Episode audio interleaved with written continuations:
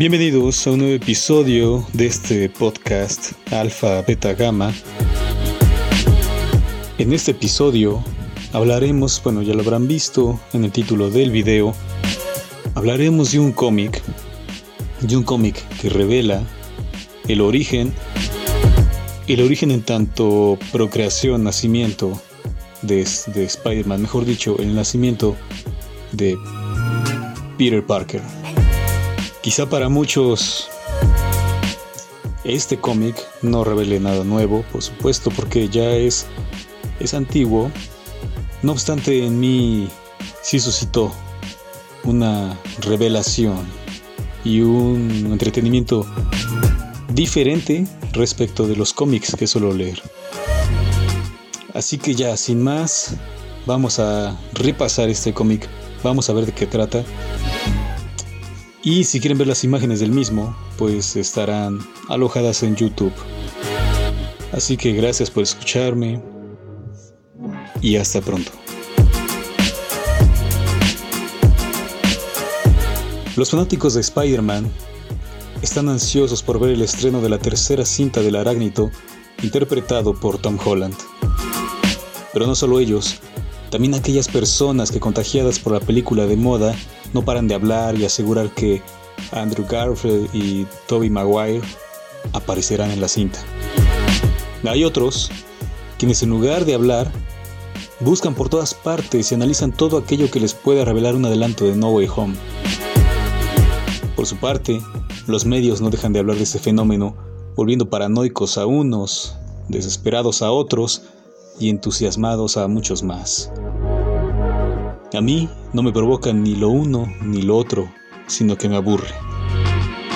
Nunca me han gustado los superhéroes. No de ese tipo ni con este enfoque. Aunque sí he leído 1602 de Neil Gaiman y esperaba leer los Uncanny de Avengers solo por el trabajo de Milo Manara. Si no lo conocen y son fans de Marvel, busquen estos Uncanny de Milo Manara. Son cómics que nunca salieron a la luz. Ya verán por qué. Bueno, y de Milo Manara pues ya también hablaré en futuros podcasts. Además, leí Marvel Zombies, aunque me gustó más la edición especial de un equipo de extraños superhéroes encabezados por Howard the Dog, quien con su equipo viajan a través del tiempo y el espacio peleando contra los muertos vivientes. Además de los citados cómics, que han sido excepciones, Suelo leer a Will Eisner, Neil Gaiman, David Ratchler y demás historias de esa línea trágica, alternativa, independiente, como la editorial Dark Horse, Vertigo, entre otras. Por lo que Marvel ni DC jamás figuraron entre mis lecturas, hasta ahora. El cómic del que hablaré es para neófitos, como yo en tanto el universo de Spider-Man, ya que los apasionados del arácnido saben muy bien el origen y muerte de Peter Parker. Por lo que el contenido de este podcast responde solo a una curiosidad pueril. El cómic fue un descubrimiento fortuito y me pareció interesante, aunque no es nada nuevo, pues fue publicado en 2004. Así que vayamos a ello, vamos a ver de qué trata. La historia el cómic mejor dicho, se llama Trouble y fue escrito por Mark Millar, eh, quien escribió también o quien creó aquí Cast, The Wanted, Civil War, entre otros. Bueno, apenas entrar al cómic, ya nos muestra a los protagonistas, un par de hermanos diametralmente opuestos. Richie, que es extrovertido y saludable, atlético, en fin, y Ben, que es cohibido, enfermizo, lo bulean, lo golpean a cada rato, lo contrario. El primero, por supuesto, es más apreciado por el padre y el otro por la madre. No obstante, algo sí es semejante de ellos dos. Son súper guapos. La contraparte de los jóvenes son Mary y May. ¿Quién va a ser, quién va a llegar a ser la tía May? ¿Quién va a cuidar de, de, Parker. Pues Mary y May en ese entonces son un par de amigas, también opuestas, pero de otra manera, Y la diferencia radica en una profecía que se cumplirá a pesar de que los hechos muestren lo contrario. Este va a ser un punto importante, la profecía.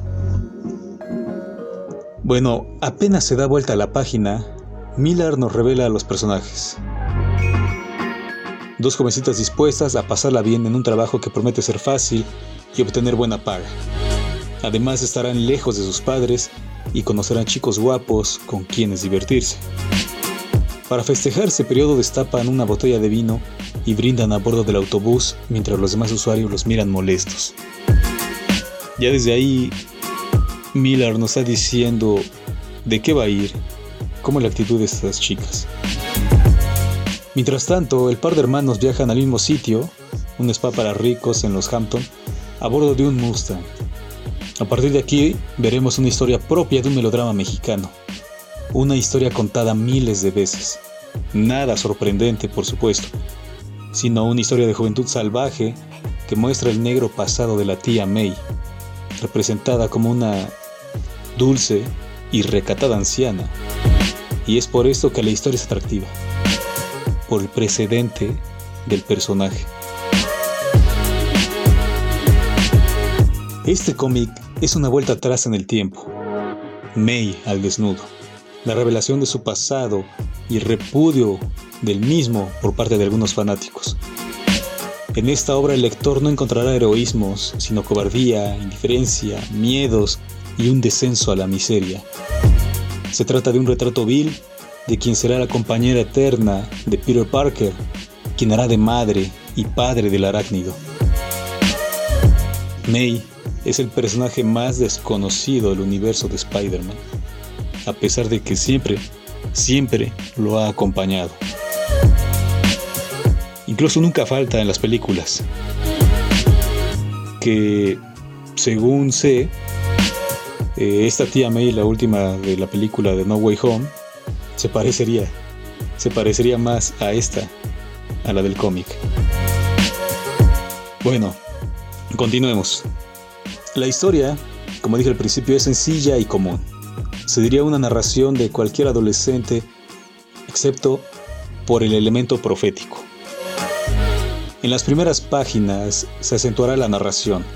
Conocemos el lugar de trabajo, las reglas y el ambiente. Un ambiente súper estricto. Poco después, nuestros protagonistas se conocen y comienzan a flirtear, pero será hasta una fiesta que las relaciones se concretan.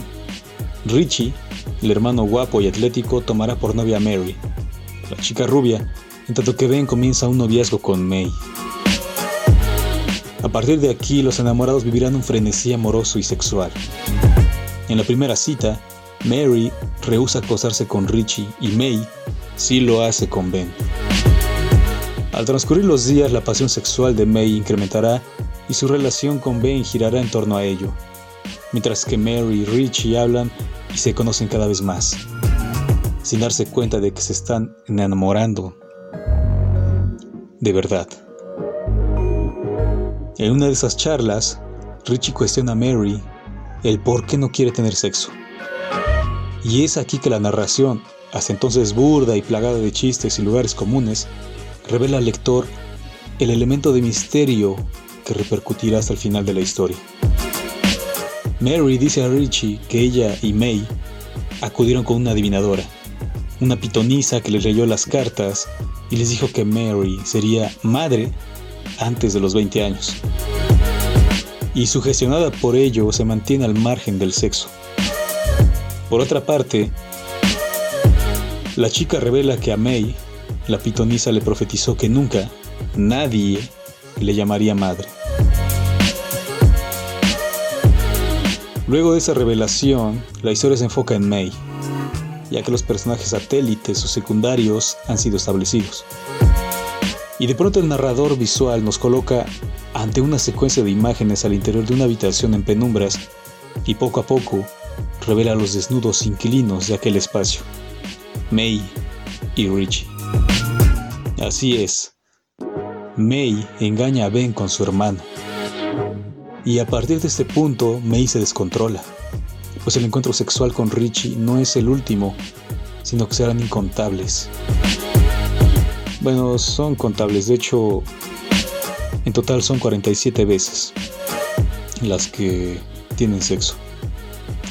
Bueno, además, la chica comienza, comienza a ceder a sus impulsos carnales. Se torna una ninfómana, no solo con, con Richie. Y acude a fiestas de póker al desnudo y tiene cientos de relaciones con varios hombres. Este, este desenfreno sexual tiene consecuencias y cual melodrama mexicano no resulta en una enfermedad de transmisión sexual, sino en un embarazo. Y a pesar de su diversidad sexual, May sabe de quién es el espermatozoide que fecundó su óvulo. Desesperada por la situación, cita a Richie para confesarle la terrible condición, el repugnante embarazo, aquel accidente de la locura sexual. Pero el semental se adelanta y le pide que terminen su aventura. Le explica que está aburrido de su carne y deben terminar. Ella, dolida por aquel desdén, le dice que eso era lo que quería decirle y terminan. Así que afectada por el rechazo y abatida por un sentimiento de despojo y vulnerabilidad, acude a la cama de Ben. Y tras concluir la cópula, la escena se repite. Pero esta vez, May se adelanta. Le dice que debe confesarle algo y revela su embarazo en un intento de culparlo de aquel accidente. Y enseguida insta a que él confiese aquello que no lo deja dormir. Soy estéril, responde Ben. Tras la revelación, May le cuenta todo a Ben, y él se retira del spa porque no puede permanecer en el mismo sitio y ver a sus dos burladores, sobre todo aquel que fecundó a su novia, es decir, su hermano. Eventualmente, May revela a Mary que el padre del niño es Richie, pero lo hace por medio de una carta, ya que hasta entonces le ha ocultado la identidad. Pero desesperada por su situación, incapaz de abortar al producto, rechazada por sus padres y repudiada por los dos hermanos, decide escapar de todo y confesarle a su amiga que el padre del niño es Richie. Claro, por supuesto, por medio de una carta, en la cual revela todo y ofrece disculpas por sus actos. Entre ellos, robarle todo su dinero para comenzar una nueva vida. A partir de aquí la historia se transforma en una espiral de miseria en el que todo se rompe y se reconstruye a partir de May. El primer desencuentro lo tiene en la carretera. Sin lugar a dónde ir, cualquier destino es excelente. Así que hace autostop y la recoge un sujeto miserable, bebedor, pendenciero, con quien vive en concubinato. Su vida se reduce a fornicar, cocinar y lavar calzoncillos de su pareja. No hay más futuro sino hacer lo mismo día tras día hasta morir. Además, no sabe cómo seguir ocultando la barriga de embarazada, aunque al mismo tiempo no desea tener al bebé. Cansada de esa vida, habla a sus padres por teléfono, pero apenas escucha la voz de su papá, ella enmudece. Ellos saben que es May, la llaman por su nombre, la impelen a que conteste, y entonces la embarazada cuelga. Quiere salir de esa vida, no aguanta más, así que escribe una carta a su amiga Mary para que la rescate. Se reúnen y se ponen al tanto de las cosas. Mary le relata a Richie. Mary le relata que Richie y Ben arreglaron las cosas entre ellos. Pero Richie no puede olvidar a Mary y le escribe cartas a menudo en las que pide verse ambos una vez más. May le relata a Mary lo desesperada que está, sin casa, ni comida, ni trabajo y con un hijo al que no quiere. May llora y ruega a Mary que la ayude. Ella acepta, regañadientes, y le comunica un plan. La historia tiene un flash forward y nos traslada seis meses después a la casa de los hermanos, donde vemos al padre hablando con Richie quien trabaja en un auto casi chatarra. Y en este punto es importante, al menos eso quiero pensar, pues el auto tendría un papel fundamental en el final. Por supuesto, eso no aparece en el cómic.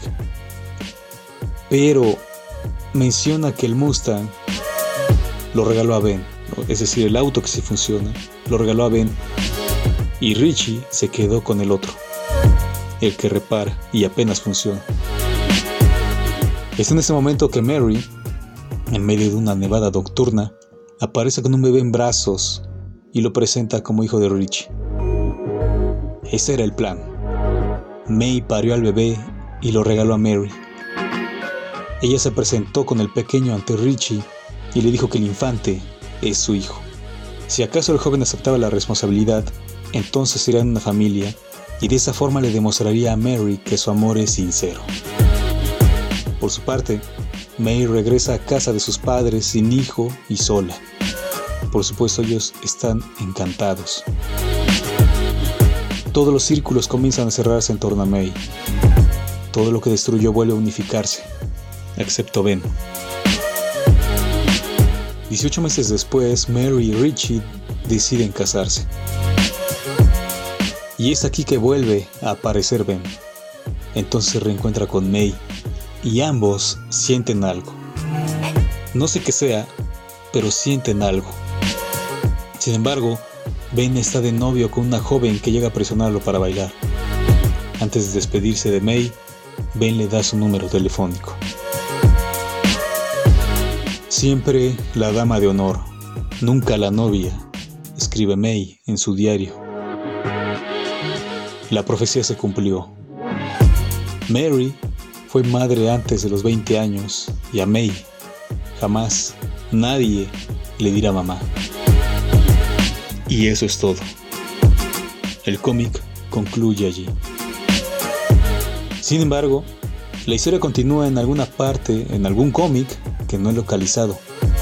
Mary y Richie son los padres de Peter, pero según deduzco, en algún momento se accidentan en el auto que no podía reparar Richie y el pequeño Peter pasará a la custodia de May y Ben, que en algún momento terminan juntos. Así que si alguien sabe qué cómic es ese, por favor, hágamelo saber. Así que eso es todo. Gracias a todos por escuchar. Espero que les haya gustado. En YouTube, y lo digo una vez más, en YouTube dejaré las imágenes de la historieta.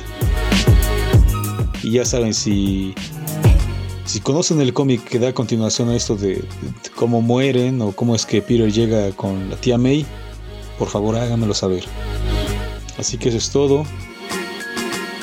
Espero que disfruten la película que ya se debe estar estrenando porque esto lo estoy grabando justo ya el 15 de diciembre a las 2 horas.